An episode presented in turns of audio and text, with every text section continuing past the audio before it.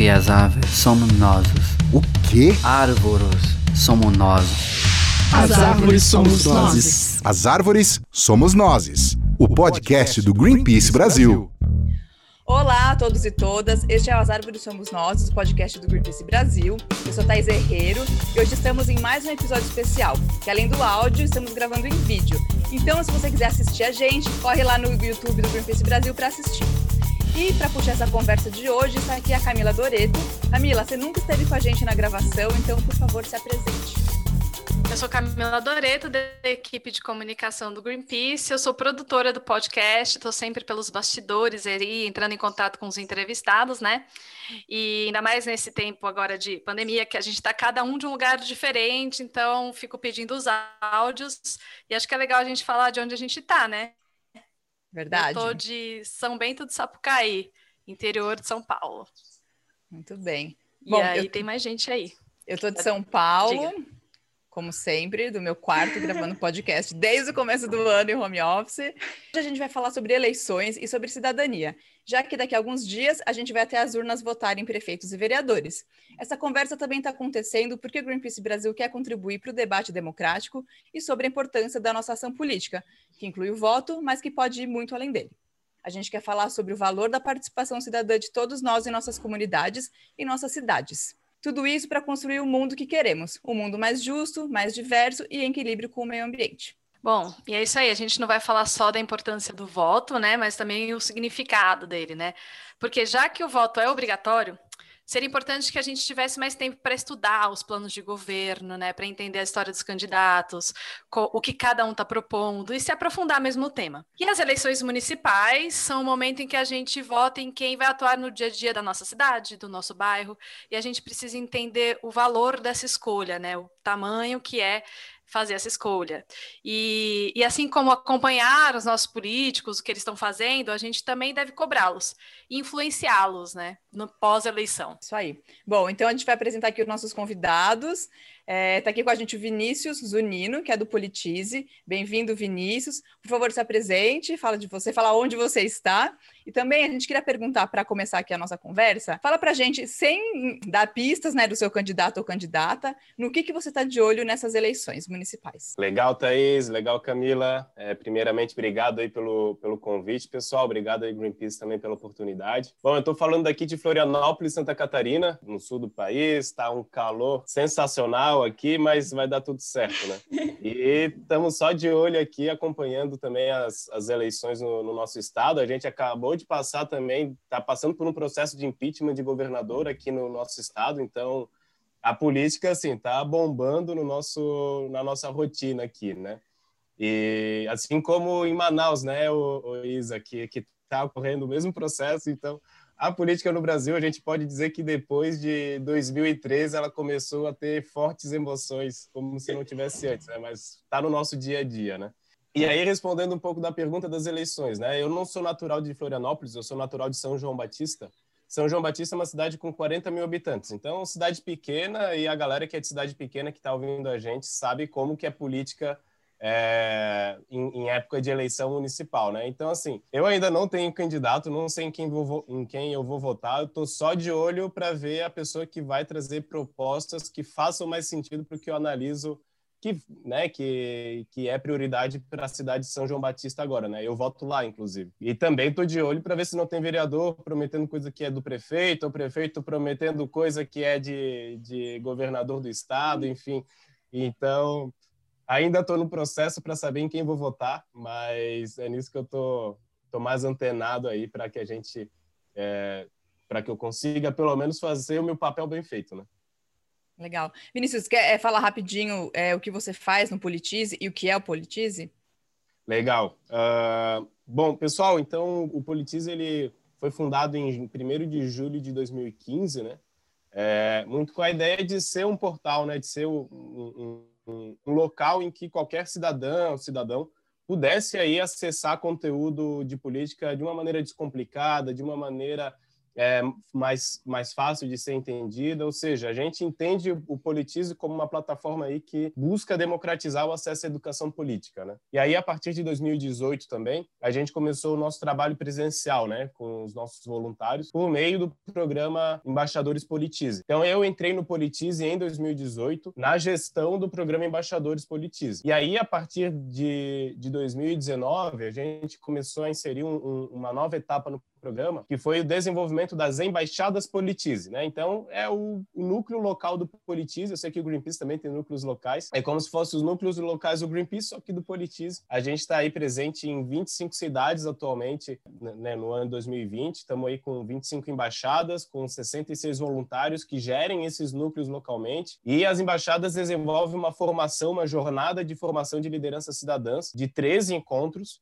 em que a gente passa por todas as competências que a gente entende que uma liderança cidadã, e a gente entende aqui como liderança cidadã não apenas a pessoa que está se candidatando ou que é líder comunitário, assim, mas o cidadão, a cidadã que está de olho na Câmara de Vereadores, que está de olho no, no que a, a, a, né, os, os mandatários estão prometendo, está de olho na política local, está participando de audiência pública, enfim, está fazendo seu papel como cidadão, né? E aí as embaixadas desenvolvem essa, essa jornada aí para que a gente possa ir em um momento, a gente espera que não seja muito longínquo, de fato tornar a nossa democracia, né, a democracia do nosso país, uma democracia de fato plena, né? Bom, inclusive esse ano o Greenpeace e o Politize fizeram uma parceria, acho que é legal falar. A gente está fazendo algumas oficinas de formação política com dicas né, de como você pode atuar na sua cidade, como você pode votar de forma mais consciente. E quem tiver interesse nesse assunto, é só entrar no nosso site, essas oficinas estão disponíveis. É, a gente vai também deixar o link no blog onde a gente divulga o nosso podcast. Então, quem tiver interesse, só dá uma chegadinha lá no nosso site. Isso aí. E está aqui com a gente também a Isabela Borges de Vasconcelos, que fez uma campanha na cidade onde ela mora, que é Manaus, é, para pressionar governantes a votarem um projeto de lei que trata sobre alimentação e aos, é, ao longo do, do nosso podcast ela vai contar um pouco mais de como foi essa ação.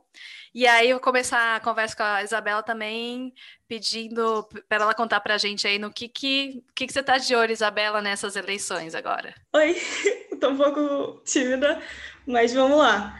É, obrigada pelo convite, né? Eu fiquei muito honrada e nervosa, me achando muito chique de estar participando. Como o Vini falou, uma coisa que é muito importante a gente ficar de olho é ver quem está prometendo o que de fato é de sua competência. E aí a gente vai dar uma olhada ao redor do Brasil, em todos os cantos tem vereador prometendo o que é competência de prefeito. Isso é uma das coisas mais básicas da gente entender que aquele candidato não deu uma, uma lida na Constituição para saber o que, que ele tem que fazer. E ele não está sendo honesto, né? E acho que esse é o primeiro ponto. E em segundo ponto, uma coisa que eu sempre fico de olho é buscando mulheres enquanto candidatas, que aqui para as meninas a gente entende que não dá para fazer uma política pública que abrace a sociedade, que acolha a sociedade, se ela não está abraçando mulheres e mães, principalmente, né? Porque as crianças estão aí, vão crescer e vão ser os políticos e o que tiver que vir a ser. E se a gente não tiver como dar esse suporte, a gente não tem como construir uma sociedade melhor. E então, para mim, o que mais pesa nesse momento é entender quais as políticas que minimamente sabem quais são suas competências e mulheres candidatas, que daí a gente tem uma sociedade um pouco menos desigual. Por enquanto é isso que eu estou de olho. Muito bom, super importante. Eu também estou de olho em mulheres, confesso aqui que isso é bem importante. É, Vinícius, vamos então começar a falar um pouco mais sobre essa história das eleições que estão chegando. É, Fala para a gente o que, que, a gente deve olhar e onde a gente pode pesquisar informações para escolher um candidato. A gente está falando de ficar de olho no candidato, mas como fazer isso, né? É, onde a gente pode ver proposta, o que, que a gente tem que olhar na hora de escolher o nosso voto para fazer um voto que, que vale a pena, né? Que seja consciente, que tenha a ver com o que a gente acredita. Legal, Thaís. Eu acho que a primeira dica que eu dou aí para quem está tá ouvindo a gente é não se ater ao ano de eleição, né? A gente é, acha que política é ir de dois em dois anos na urna, apertar uns botõezinhos lá e o verdinho, que a gente sabe que daí vai computar o voto e deu, né? Mas, na verdade, a política é um processo, né? E a gente gosta de trazer aqui no Politize que ah, né, o nosso país é cheio de problemas públicos, de problemas complexos em si, e, e as formas, as propostas dos governantes nada mais é do que é, caminhos que a gente adota para tentar resolver esses problemas, aí deixar a nossa nossa vida, enfim, um pouco melhor, né? Por isso que eu, eu provoco aqui antes para entender se os caminhos que cada candidato, candidata propôs quando foi eleito, enfim, e, e tentou colocar em prática, se de fato foram efetivos, se está olhando com, né, está buscando dados aí que estão embasando os caminhos que está propondo agora, está propondo agora novamente. É, então, eu acho que antes de a gente olhar o presente, olhar 2020, tem que olhar os quatro anos anteriores, né? E também os dois anos anteriores, né? A política tem esses, esses ciclos, assim. Então, acho que antes de, de, a gente ir atrás de informações, ver as propostas, enfim, vamos entender como é que foi esse processo, né? Esses quatro anos aí em que a gente elegeu pessoas que a gente depositou a nossa confiança para gerir a nossa cidade, né? Então, essa é a primeira dica que eu dou. E aí eu acho que depois, quando a gente né, né, entendemos o processo político, entendemos como é que estava a política na nossa cidade, né, quais era, qual era a, a diretriz que o prefeito, a prefeita atuou, como que era a dinâmica na Câmara de Vereadores, porque é algo que a gente esquece também, né? Às vezes o prefeito ou a prefeita pode não ter feito nada, mas também não tinha a maioria da Câmara, ou, enfim, tem vários pontos para a gente analisar nesse, nesse sentido para fazer a avaliação de um prefeito, de um, de um mandato, né? E aí depois, o, o, que, o primeiro ponto que eu sugiro, né? Acessar o site aí do TSE, em que tem a plataforma em que a gente consegue acessar todos os candidatos e candidatas a vereadores é, e a prefeitura também de todas as cidades do país. Primeiro ponto, ver se a candidatura foi deferida ou indeferida. Então, né, a gente tem aí o aspecto da lei da ficha limpa que que veta ou não candidatos com que foram condenados em segunda instância. Ver também as propostas dos, dos candidatos a, a, a, cargos majoritários, né, no caso a prefeitura. E aí vocês têm acesso à proposta de todo mundo, né, pessoal? Eu é, acho que é interessante trazer que antes de 2010, 2008 por aí, não vou saber a data certa, não era obrigatório que os candidatos e candidatas ao a prefeitura ou a, a, cargos majoritários necessitassem apresentar uma proposta de governo. Isso é, é, é, algo recente, assim, que, que foi posto como obrigatório, e isso é muito bacana, né? Porque a gente sabe o que, que a pessoa espera, ou sabe que como que foi o trabalho de preparação da pessoa para esse cargo, né? Então é fundamental ler, é fundamental entender e comparar assim, né, com que eu acredito que é importante para a cidade, ver se o candidato ou a candidata está propondo algo nessa linha, né? Então essa é a primeira dica que eu trago aí e para que cada um possa saber por onde começar, né? Depois, eu acho que cabe algumas reflexões mais bacanas, assim, né? Então, o primeiro ponto é se conhecer bem, saber né, qual é o seu posicionamento ideológico, ter uma pegada, às vezes, uh, mais progressista, mais conservadora, uma pegada mais à direita, mais à esquerda, enfim. Também depois entender né, o, o cargo qual você vai, vai votar. Né? É um cargo majoritário? É um cargo para o legislativo? E aí eu estou falando aqui vários nomes, mas quando eu falo cargo majoritário, eu estou falando de prefeito, né? Depois a gente pode explicar um pouco como cada um é eleito, né? Mas cargo majoritário é cargo do executivo, né? E que, que é eleito pelo voto majoritário, no caso. Né? Então, é o caso das eleições municipais dos prefeitos. E também é analisar o legislativo, é, saber quais são suas competências, que é o caso dos vereadores. Né? E aí, depois, com isso, analisar o que cada um está prometendo, né? Se o que está prometendo não é competência de prefeito, no caso de vereador, ou se, vereador, se o prefeito está prometendo algo que só o presidente da República pode fazer, né? Então, é, a gente traz essas provocações e depois tem algumas outras plataformas que podem ajudar nisso também, né? Uma delas é o próprio Politize, para entender a política como um todo. Então, acessa lá é, politize.com.br, que a gente tem vários conteúdos para auxiliar as pessoas a compreender como, como votar, o que, que pode esperar de um vereador, de um prefeito, enfim. E outras ferramentas que podem ser úteis também para entender a cidade como um todo, né? Que a gente trouxe aí um dos nossos conteúdos para o Greenpeace também, é a plataforma, por exemplo, do Datapedia, em que todo cidadão, todo cidadã pode acessar lá e entender como que está a questão do desemprego na cidade, como que está a questão da saúde pública. Tem indicador até que é percentual de casas com paredes. Então, assim, é vários dados que a gente pode entender bem a realidade do nosso, do nosso município aí e ver se o candidato ou candidata está prometendo algo que vai na linha aí dos principais desafios da cidade. Muito interessante, até para a gente entender que a cidade é muito diferente do que onde a gente mora, né? Você pode morar numa casa com parede, mas tem muita gente que não tem isso. Exatamente. É isso aí. Tem muita coisa para entender, né? O que cada um faz, o que eles falam que vão fazer e não podem fazer e tal. E aí acho que a gente convidou a Isabela também porque é uma pessoa que colocou a mão na massa, assim, para depois do voto ela tem uma ação política que faz parte do dia a dia dela. E aí queria que você contasse um pouco, Isabela, o que, que te fez ir atrás disso, né? Porque quando ela começou a, a, a, a gente conversou um dia, né? Ela contou da campanha que ela estava fazendo e eu tinha processos ali que eu nem sabia como funcionava, então queria que você contasse assim de onde é, saiu esse primeiro passo e trazer um pouco também já do, dessa campanha que você fez aí, contar o qual foi esse, essa mobilização? Tá bom. É, primeira coisa é que eu sou de contexto periférico e isso é bem importante na história. É, lá no meu bairro, a gente tem um problema de alagar o bairro quando chove. Agora, em dezembro, é quando as chuvas lá no Amazonas começam. E ficam bem fortes, e aí o negócio fica um pouco feio.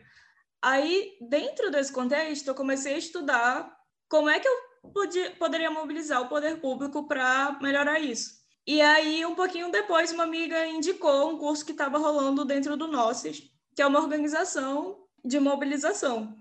E eu fiz o curso e lá dentro a gente tinha liberdade de escolher uma temática. Como naquele momento eu estava ciente de um projeto de lei que é justamente o projeto de lei que a gente trabalhou em cima e que era uma coisa que estava em alta porque o presidente tinha acabado de sancionar uma lei muito similar.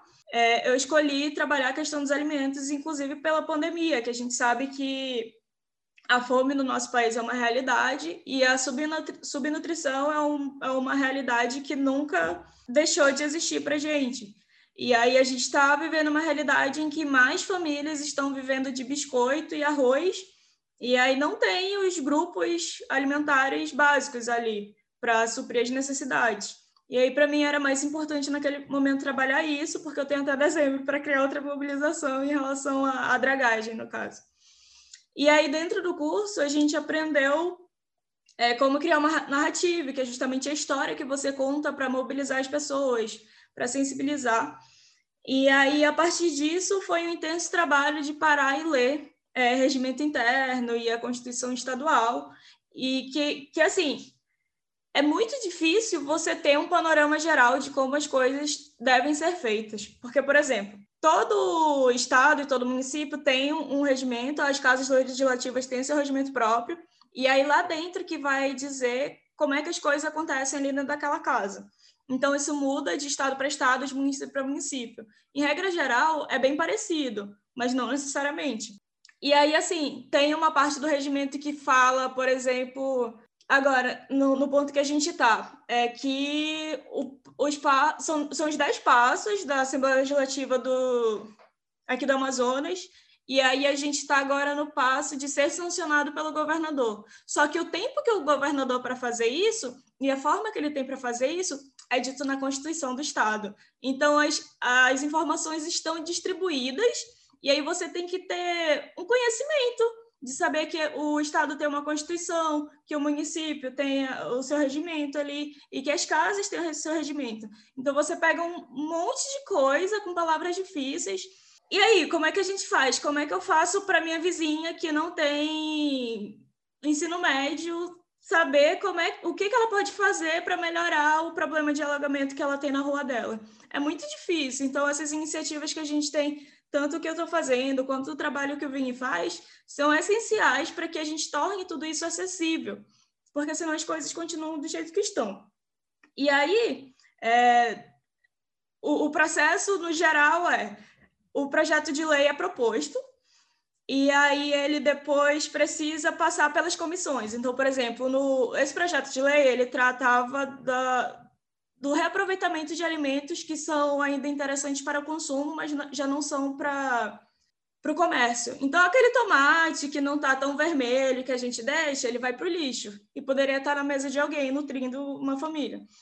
E aí, para esse projeto de lei, é interessante que passe pela comissão do consumidor, pela comissão de economia, pela comissão de saúde. Então, por exemplo, se você tem uma, um projeto de lei que trata de educação, ele vai passar pelo, pela comissão do, do ECA, comissão da educação, e aí cada projeto de lei passa por comissões diferentes. E aí as comissões são compostas por deputados ou vereadores que se interessem pelo tema.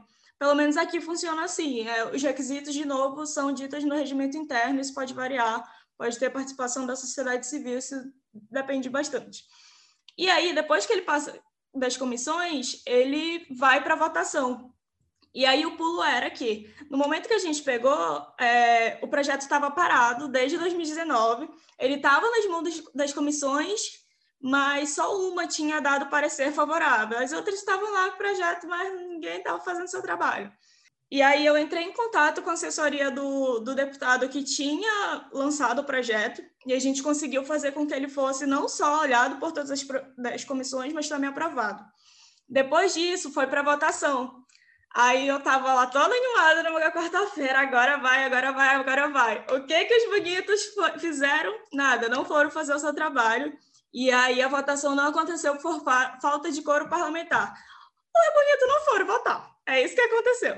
E mais uma vez pressiona para que eles Olha, olha, olha o nível do negócio. Você tem que pressionar o político para ele fazer o trabalho dele. Conseguimos, foi aprovado. Aí agora ele precisa ser sancionado pelo governador.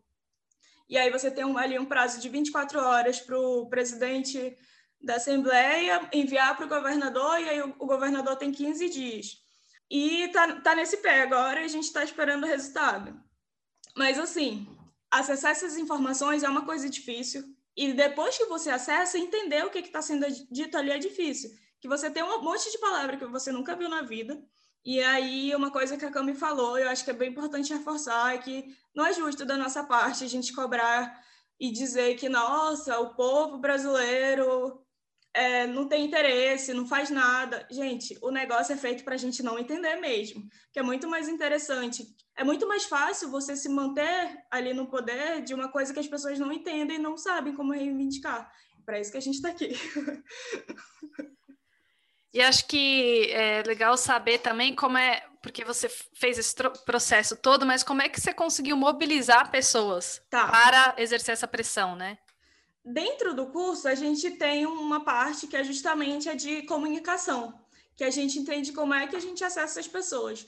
Dentro do, do curso do Nossos, eles oferecem um aparato dependendo da mobilização, eles usam já uma quantidade de e-mails que eles têm de acordo com algumas mobilizações. Então, por exemplo, essas pessoas aqui se interessam por educação. Então, quando tem uma mobilização, eles acionam. Na minha, não tinha. Então, a mobilização que eu fiz foi toda assim, divulgando no Instagram, divulgando no WhatsApp, manda mensagem para Camila, Camila, olha isso, que legal! E desse jeito, entendeu? Então, assim, para acho que para mim foi interessante essa experiência de não ter esse suporte deles nesse ponto de usar os e-mails que eles já tinham, porque na próxima eu não vou ter eles, né? Então é interessante que eu tenha já tido essa experiência. Então, assim, gente, é botar a cara na rede social, é sair enchendo o saco de amigo mesmo, dizendo divulga isso aí, menina. Tu quer que as pessoas continuem sem esses alimentos? É apelar para emocional mesmo, não tem, não tem jeito, a gente tem que tocar naquilo que a gente sente, né? Que é humano, que é o que a gente é. E tem que usar mesmo, porque os políticos, na hora de fazer as besteiras, eles usam justamente isso, né? Na hora de fazer o bem, a gente tá, tá livre para usar também. É assim. Muito bom, exatamente. Aí, nesse caso, ainda que é um tema tão importante, a gente está falando de alimentação, né, de comida que vai para o lixo, e a gente sabe que desperdício de alimentos no mundo é um problema super sério, é. né? Eu não sei agora exatamente quanto por cento da comida que se produz vai para o lixo, mas é muita coisa. É muita e é comida que podia alimentar muita gente. Então, basicamente, por que, que você vai ser contra, né? Qual... Porque alguém se oporia a uma lei dessas? Parabéns, Isabela, por ter puxado isso. Obrigada. No e-mail, para você ter noção, a primeira fase, frase era: deputado, você é a favor da fome? Assim, ele não vai dizer que é, sabe? Muito bom, muito bom. Não, parabéns. Eu acho que essas formas de, de engajar e de trabalhar com a emoção é o que talvez torne a política mais interessante, né? Inclusive, tem um, no site do Politize, Vinícius, eu estava vendo tem uma, um dado de uma pesquisa que fala que 90% dos brasileiros acredita que o país é governado em benefício de um pequeno grupo de pessoas. Essa pesquisa é de 2018, então ela é, ela é recente, né? Esse é o pior resultado da América Latina. A gente está, então, as pessoas estão descrentes com a política. É, como é que a gente pode mudar um pouco essa noção, sabe? Como é que a gente pode trazer a política para um assunto tão rico e tão próximo que é a fome, né? Como é que as pessoas podem mudar um pouco? Nossa, meu microfone balançou aqui, desculpa. Enfim, é isso. Legal, Thaís. E, e já complementando até um pouco a, a fala da Isa, né? Ela, o relato dela me inspira muito, né? Porque eu acho que no fim é esse o, o, papel, é esse o objetivo que né, o Nossas, o Politize e o Greenpeace a gente quer, assim, né, que as pessoas entendam seus problemas como os problemas da sua comunidade. Cara, tu pisou na rua, tu tá fazendo política, né? Tu tá respirando, tu tá fazendo política. Tu tá se alimentando, tu tá fazendo política, né?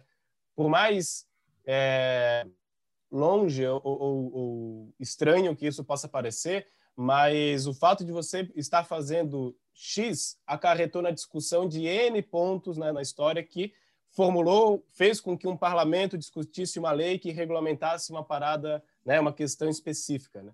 Então, eu acho que é primeiro a gente entender como parte da política, né? e não a política ser lá o Congresso, Brasília, prefeito, enfim, e, e, e a gente não é política. Né? E, e, aí eu acho também que esse processo, né, Thaís, de de a gente ter essa aversão à política por várias, né, boa parte da população brasileira, ou essa descrença na, na, democracia, ou acreditar que não, não há um governo em prol do, do, da população como um todo, isso não vem de agora, né?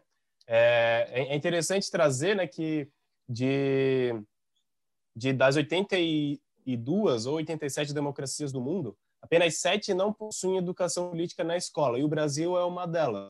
Então, se a gente analisa desde a nossa formação, a gente não foi preparado para exercer o nosso papel político, de fato, né?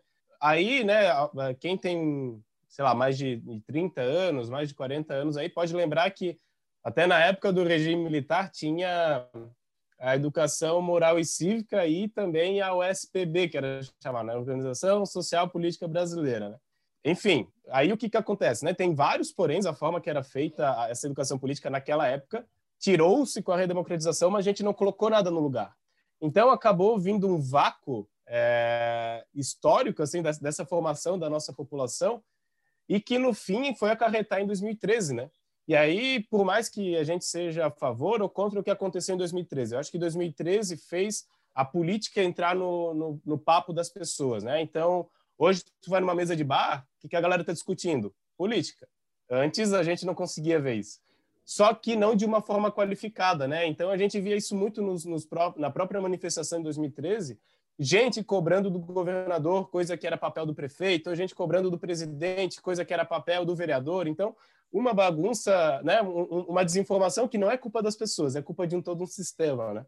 Então eu acho que tem esses dois fatores que acabam influenciando para que a gente é, não tenha um olhar, não traga mais a responsabilidade para si de buscar resolver esses problemas públicos que, que tanto nos incomoda, né?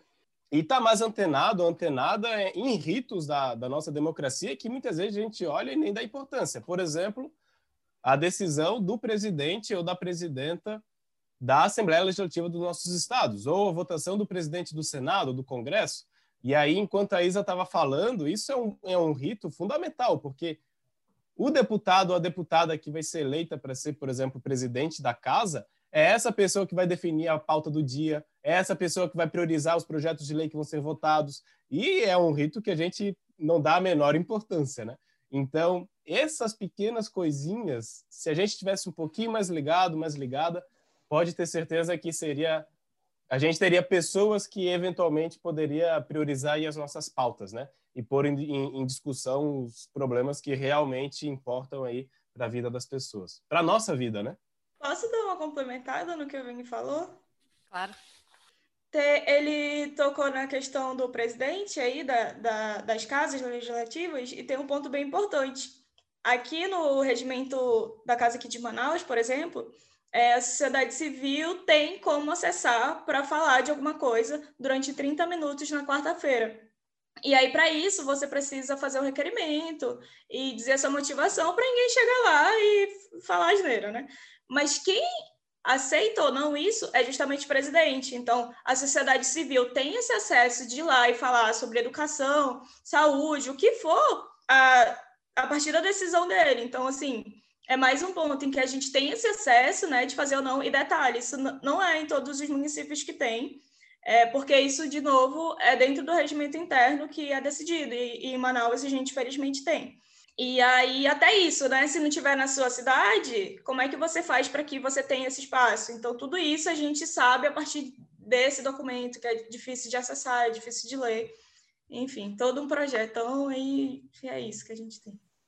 É, e, e, provavelmente muitas pessoas nem sabem, né, que existe essa possibilidade, provavelmente, e mesmo que você saiba, às vezes as pessoas têm um pouco de resistência, né, de, de ir para a Assembleia, de ir para a Câmara, eu acho que tem também um pouco disso que o Vinícius estava falando, da cultura política, da gente se achar é, parte da política, né? E uma coisa que eu penso muito é como a gente pode é, fazer políticas mínimas, mesmo que a gente não esteja na presidência da República. Se você tem um bairro que você quer fazer alguma coisa, sei lá, é, puxar os moradores para fazer um plantio de uma horta comunitária, arrumar o parquinho que tem na praça. Tem muitas coisas que que dá para você fazer e também é política, né? O espaço público, quando você está nele, você já está fazendo política. Vocês, vocês têm alguma história, dica, enfim, para comentar sobre, sobre essa atuação que parece tão pequena, mas que na verdade é super importante também?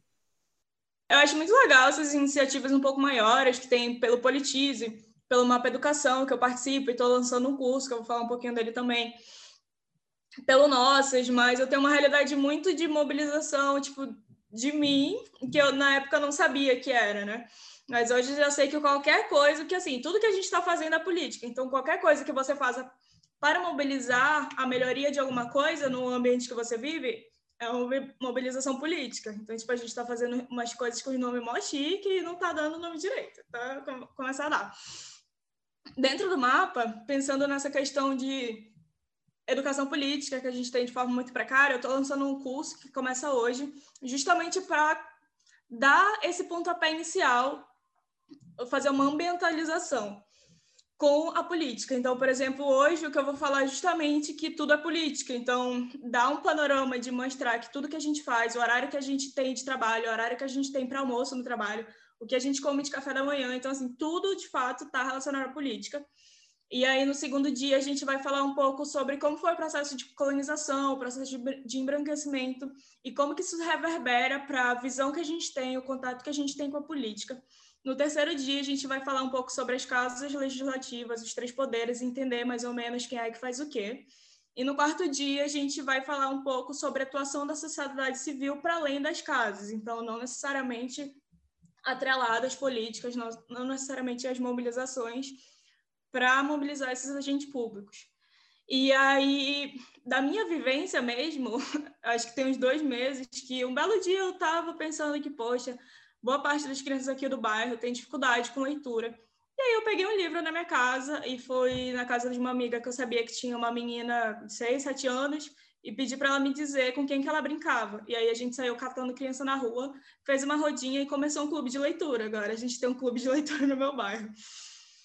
Por sorte, é, umas semanas depois eu fui convidada para trabalhar numa ONG ano que vem, que é no meu bairro, e eu participei dessa ONG quando eu tinha cinco anos de idade. Tipo, eu participei das atividades que rolavam. E agora eu vou decidir o que, que vai ser feito na ONG. E aí lá tem um espaço, e dentro desse espaço já tem abertura para levar o clube de leitura para lá. Então, assim, às vezes a gente tem coisas dentro do nosso bairro que a gente não sabe. Eu não sabia que ainda era uma ONG. E na época que eu participava, eu não sabia o que, que era uma ONG. Então as coisas acabam ficando muito desconexas, né? E às vezes a gente tem esses espaços, tem espaço de igreja, que normalmente a gente consegue acessar, tem espaço de escola, que hoje em dia é um pouco mais burocrático, mas dependendo do diretor, ele é mais maleável com isso. E aí você consegue desenvolver um projeto, você consegue reunir crianças para falar sobre algum assunto, mulheres, homens, famílias, o que você quiser fazer, é só chamar as pessoas assim, levar e você já está fazendo uma mobilização social. Acho que o legal é a gente procurar essas organizações que já existem, como Politize, como Mapa, como Nossas, e se associar a eles, fazer trabalho voluntário é, e atuar na sociedade, mas entender que a gente também pode criar o nosso próprio projeto social. Então, por exemplo, eu passei muita parte, muito, muito, uma boa parte da minha vida participando de projetos voluntários. E aí chegou um momento que eu achava os projetos legais que eu estava participando, mas eu queria um projeto mais completo, assim. E aí eu fui lá e fiz um projeto e comecei um projeto de inteligência emocional numa escola de periferia de Zona Vermelha de Manaus. E aí acho que o recado que eu queria deixar é: é legal se voluntariar, é legal se associar, mas você também pode juntar os amigos ou ir você mesmo e, e mudar o seu mundo ali, né? O seu espaço de convivência. E você já está fazendo uma grande coisa. A vida já valeu. É, acho que teve bastante reflexão importante, que vocês trouxeram questões que acho que são muito relevantes, que é isso, principalmente a gente é, tem algumas pessoas conseguem sair assim, né, dessa, desse formato que é imposto, né, porque a gente tem tudo para tudo está aí para a gente não entender, né, como funciona, como intervir, né, como transformar, porque as palavras são difíceis, os caminhos são complexos, né, e a gente tem uma educação que em que a, a maioria, né, a gente fica olhando para a nuca do outro, a gente nunca está ali para debater, né, a gente é, a gente cumpre um horário de trabalho também que dificulta muito da gente conseguir é, trans, é, é, intervir na realidade mesmo, né? No bairro, é, que é onde começa o pequenininho, né? Mas é muito legal que vocês trouxeram muitas dicas, muitos caminhos, e acho que é, existem caminhos, né? Vamos acreditar aí que estão conseguindo transformar, né? Pouco a pouco, assim, né? E aí a gente vai é, chegando aí para o final, não sei se vocês querem dar um tchau final, um recado final aí para a gente encerrando essa conversa aí tão rica, né? Tão cheia de informação importante. Isabela, Vinícius. Eu queria agradecer a oportunidade de participar. Eu fiquei muito honrada e me achando super. E Acho que é isso, só agradecer mesmo, porque acaba que o que a gente está falando aqui já vai reverberar, já vai tacar, e para mim isso já é muito gratificante. Estou muito feliz. Que bom, nós que agradecemos a sua presença. É,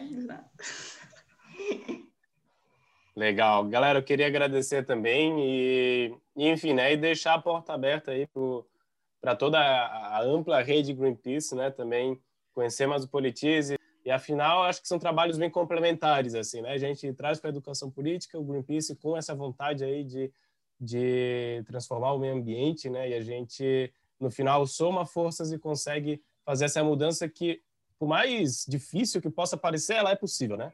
Tem um dado muito legal do da foi um estudo desenvolvido pela Universidade de Oxford que diz que para a gente transformar um, né, um sistema, um todo, a gente precisa pelo menos transformar 25% dele. Então, né, se a gente vai indo de 25% em 25%, no final a gente consegue mudar a nossa rua, nosso bairro, a nossa cidade, nosso país. Né? Então, acho que é essa dica que eu dou também e convidar aí a galera a acessar o, o, o Politize para aprender mais sobre pra, pelas eleições, para conseguir fazer de maneira qualificada aí esse ato tão importante que é votação, mas que não é apenas essa, né? Tem mais quatro anos aí, dois anos aí pra, pela frente. Tem eleição em 2022 é, e se me permitir, eu não sei como é que está o tempo também, mas uma outra ferramenta muito legal para a gente já ir se preparando em 2022, né? Porque a gente precisa, que é o aplicativo Poder do Voto. Então, você pode baixar esse aplicativo. Nesse aplicativo, você vê tudo que está tramitando no Congresso, todos os projetos de lei. Você vota a favor e contra, e o aplicativo faz o match com os deputados, deputadas e senadores que votaram mais parecido contigo. Então, para a gente já ir votar 2020 com, a, com um olharzinho em 2022 também, essa é uma última dica aí que eu dou para quem quiser já transformar o seu ato de votar, o seu ato de entender a política desde já. Então é isso aí, obrigado, galera. Nessa Legal, linha de, de dicas, tem o site né, da, da, da Câmara do seu município e da Assembleia Legislativa, que lá eles ficam colocando as notícias. as assessorias dos deputados ficam lançando as notícias do que eles estão fazendo, que é bem interessante. Tem uns que estão fazendo projeto de lei pela educação, estão indo conhecer, tem outros que estão fazendo projeto de lei para dia da imagem de não sei quem, ou construir uma estátua, então assim, ou para uma música ser patrimônio, tipo, umas coisas assim, entendeu? Distantes. E aí a gente acompanhando, a gente entende quem é mais ou menos interessante para a gente. Além disso, tem o site do meu município, que lá você tem um compilado de informações do seu município para entender como está o panorama e aí com esse link de entender quem está fazendo o quê, entender pra, por que, que eles não estão olhando para esses pontos tão importantes que estão rolando aqui no município, claro, se for competência deles, né? Aí tem ramificações, né? Tipo, dentro da educação a gente tem o site do IDEB, que a gente consegue ter um panorama bem destrinchado da educação e aí é, é, assim, a gente vai descobrindo os caminhos e nem eu nem o Vini sabemos todos, mas conseguiu compartilhar um pouco do que a gente já sabe. Tá certo, tem muita dica boa aí, né? E é isso então, gente. Muito obrigada é, por vocês terem participado, Vinícius, Isabela. Obrigada pela parceria, Thaís. É, o episódio dessa semana, então, do nosso podcast vai ficando por aqui. E aí, depois de toda essa conversa rica, a gente espera que você aí que está ouvindo a gente ou que está assistindo né, pelo YouTube tenha se inspirado a fazer um voto consciente, a mergulhar um pouco mais nesse mundo e, quem sabe, começar a atuar na sua cidade, no seu bairro, no seu condomínio, né? Tomara. Espero que chegue gente... para bastante gente essa conversa. Sim, a gente torce para que todo mundo faça política de forma prazerosa e potente. Bom, então também vou agradecer a todo mundo que ouviu a gente até aqui, a Camila, Vinícius, a Isabela. Obrigada pela conversa. Como sempre, os links para tudo que a gente falou aqui, esse, essas dicas, a gente vai colocar no nosso site, no blog, onde a gente divulga o podcast. Então, quem tiver interesse, é só entrar no greenpeace.org.br podcast. E quem quiser mandar também um comentário para a gente ler aqui no próximo episódio, pode enviar para o social.br.greenpeace.org ou deixar um comentário no blog, no YouTube, nas nossas redes, que a gente adora saber o que vocês acharam dos episódios. E é isso, pessoal. Até a próxima. Tchau!